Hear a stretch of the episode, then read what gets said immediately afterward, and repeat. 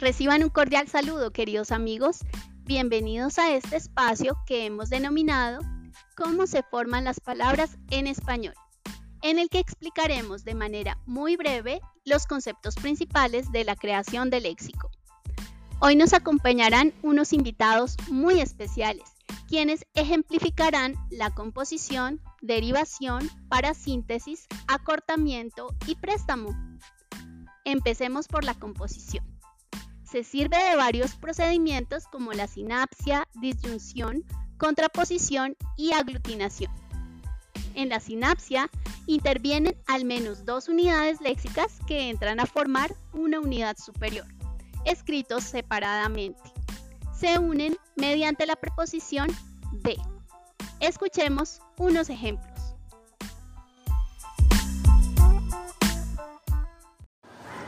Conejillo de Indias. Máquina de escribir. Estrella de mar.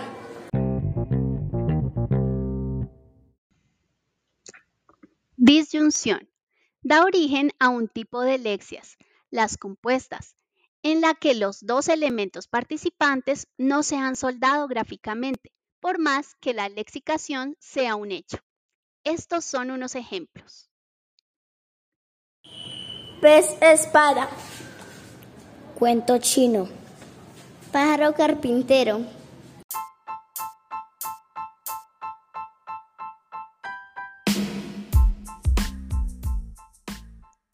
Contraposición. Representa un grado más elevado de unión gráfica que la disyunción, pues los dos elementos que participan en ella se escriben unidos por un guion en la mayoría de las lenguas.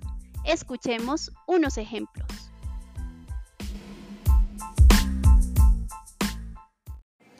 Sofá, cama. Escuela, taller. Café, bar.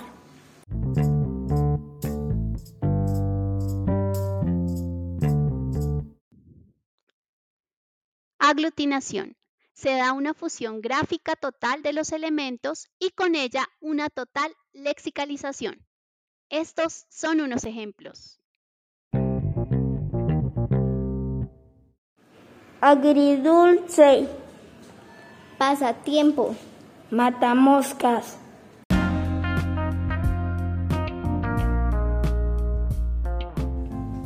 Pasemos a la derivación.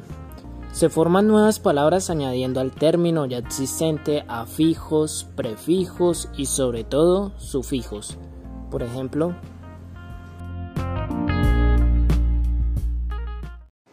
De útil podemos formar inútil o utilidad a partir de cárcel, carcelero. O los formados a partir de negación, en este caso de contento a descontento.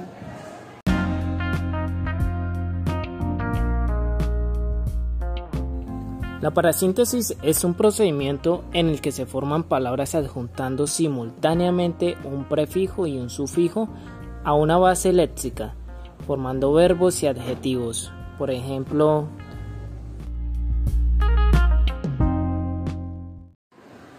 Verbos. En este se agrega el prefijo en y el sufijo ar, así como la palabra agrandar. Adjetivo. Desalmado, anaranjado.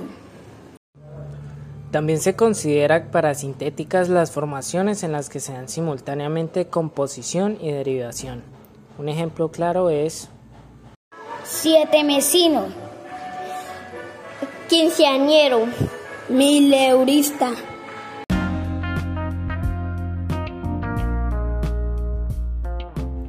El acortamiento es un procedimiento de formación de palabras que consiste en eliminar un fragmento de la palabra originaria sin que cambie su significado ni la clase de palabras a la que pertenece.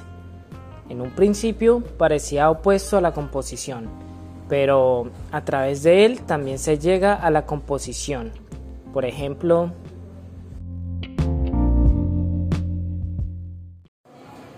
Abue, abu, abuelo. Atmon, administración. Anarco, anarquista.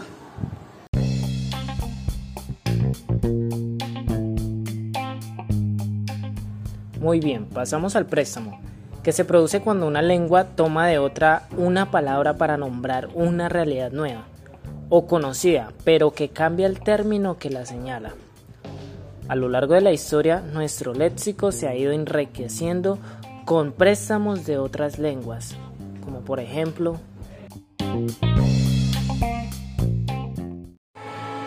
tenemos anglicismos como fútbol, líder, tenis, tenemos galicismos como chofer, garaje, pantalón. Y por último, los italianismos que son muy importantes y están cartulina, novela, soneto. Hasta aquí hemos visto algunos elementos básicos sobre cómo se forman las palabras. ¿Qué tal les pareció, niños? Nuestro idioma es muy rico y diverso. Hasta la próxima, amigos.